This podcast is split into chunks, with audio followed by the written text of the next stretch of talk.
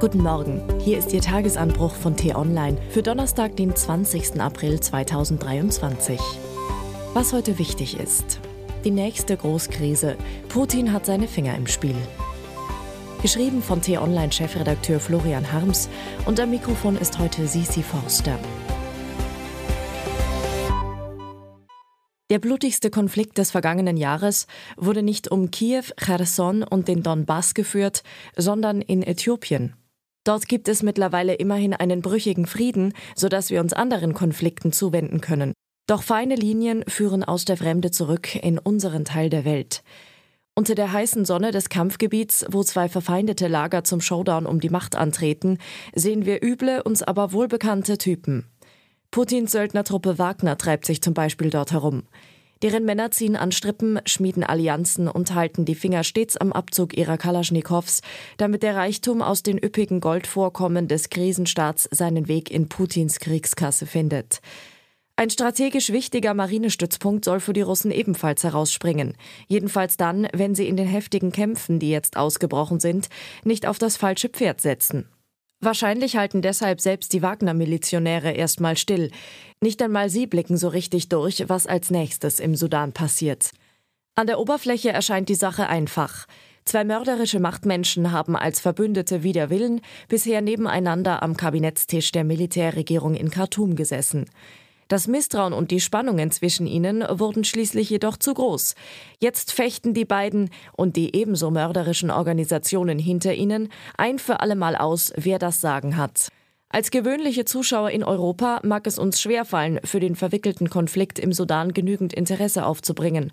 Mächtige Akteure im Hintergrund gleichen das doppelt und dreifach für uns aus. Nicht nur die Russen, auch die Militärdiktatur in Ägypten, die diktatorischen Scheichs in Saudi-Arabien und die nicht minder diktatorischen Vereinigten Arabischen Emirate spinnen im Sudan ihre Netze. Die Oberdiktatoren aus China sind ebenfalls schon lange vertreten. Man wusste eigentlich, welche abstoßenden Typen im Sudan ihr grausames Spiel betreiben. Trotzdem haben der plötzliche Ausbruch der Kämpfe und das Tempo, in dem sie sich über das ganze Land ausgebreitet haben, selbst abgebrühte Beobachter erschreckt. Die Brutalität, zu der die schwer bewaffneten Feinde fähig sind, ist in der leidvollen Geschichte des Sudan leider nur zu gut belegt. Der Versuch, eine Feuerpause zustande zu bekommen, um wenigstens die dringendste humanitäre Hilfe zu leisten, hat überhaupt nichts bewirkt. Eine Operation der Bundeswehr, um deutsche Staatsbürger zu evakuieren, ist aufgrund der unkontrollierbaren Lage gestern ebenfalls gescheitert.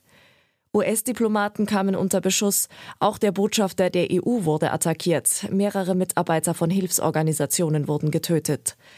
Die Zahl der zivilen Opfer steigt stündlich. Milizionäre rauben Menschen in deren Häusern aus, Soldaten plündern, Krankenhäuser werden angegriffen, die Berichte über Vergewaltigungen nehmen zu.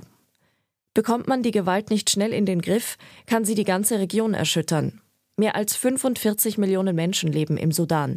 Falls sie ihr Heil in der Flucht suchen müssen, sind es nicht mehr nur feine Linien, die vom Konflikt in der Ferne zu uns nach Europa führen.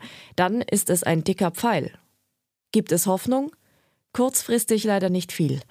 Gerät der Showdown um Macht, Gold und Geld vollständig außer Kontrolle oder mündet in einen Dauerkonflikt, stört er allerdings die Geschäfte der mächtigen Strippenzieher, die sich am Sudan bereichern. Gier ist keine Tugend, aber hoffentlich erweist sie sich diesmal wenigstens als zweckdienlich. Was heute wichtig ist. Heute Morgen wird in Fußball Deutschland eine Bilanzrechnung aufgemacht. Als Julian Nagelsmann den FC Bayern trainierte, spielte die Mannschaft um die deutsche Meisterschaft in der Champions League und um den DFB-Pokal.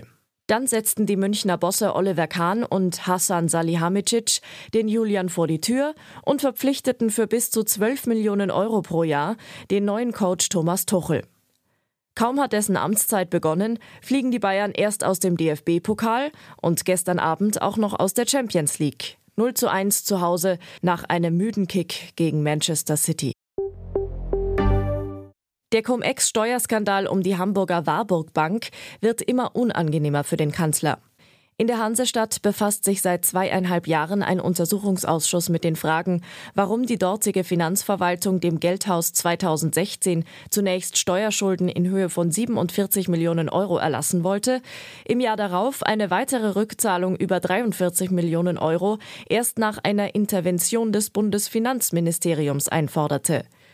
Und welche Rolle der damalige erste Bürgermeister Olaf Scholz dabei spielte. Heute kommt ein weiterer Untersuchungsausschuss hinzu, und zwar im Bundestag. Die Unionsfraktion will ihn einsetzen. Und weil dem Antrag nur 25 Prozent der Mitglieder des Parlaments zustimmen müssen, kann sie das aus eigener Kraft tun. Während die SPD in dem Vorhaben ein politisch motiviertes Manöver sieht, reklamieren CDU und CSU weiterhin erheblichen Aufklärungsbedarf und äußern Zweifel an Scholz Gedächtnislücken. Das war der T-Online-Tagesanbruch, produziert vom Podcast Radio Detektor FM. Uns gibt's auch morgen wieder und am Wochenende mit einer tiefgründigeren Diskussion. Vielen Dank fürs Zuhören und Tschüss.